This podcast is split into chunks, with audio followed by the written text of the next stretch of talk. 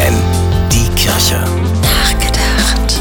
So langsam beginnt die kalte, ungemütliche Jahreszeit. Gut, wenn man ein Zuhause hat und es sich mit Decken gemütlich machen kann.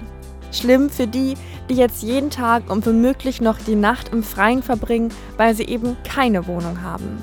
Wärme auf Rädern verspricht da ein Projekt der Caritas in Bremen. Nächste Woche startet es wieder. Zweimal in der Woche bringen Ehrenamtliche dann mit einem selbstgebauten Essenswagen Bedürftigen auf der Straße eine warme Mahlzeit. Und das schon im 21. Winter. Die Eintöpfe werden in der Küche des Bremer St. Josef Stifts aus frischen Zutaten gekocht. Die werden von Spendengeldern bezahlt, genauso wie der Kaffee.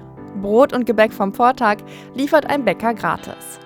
Die Freiwilligen ziehen mit ihrem Suppenwagen durch die Innenstadt rund um den Bahnhof. Bis Ende März geht das so.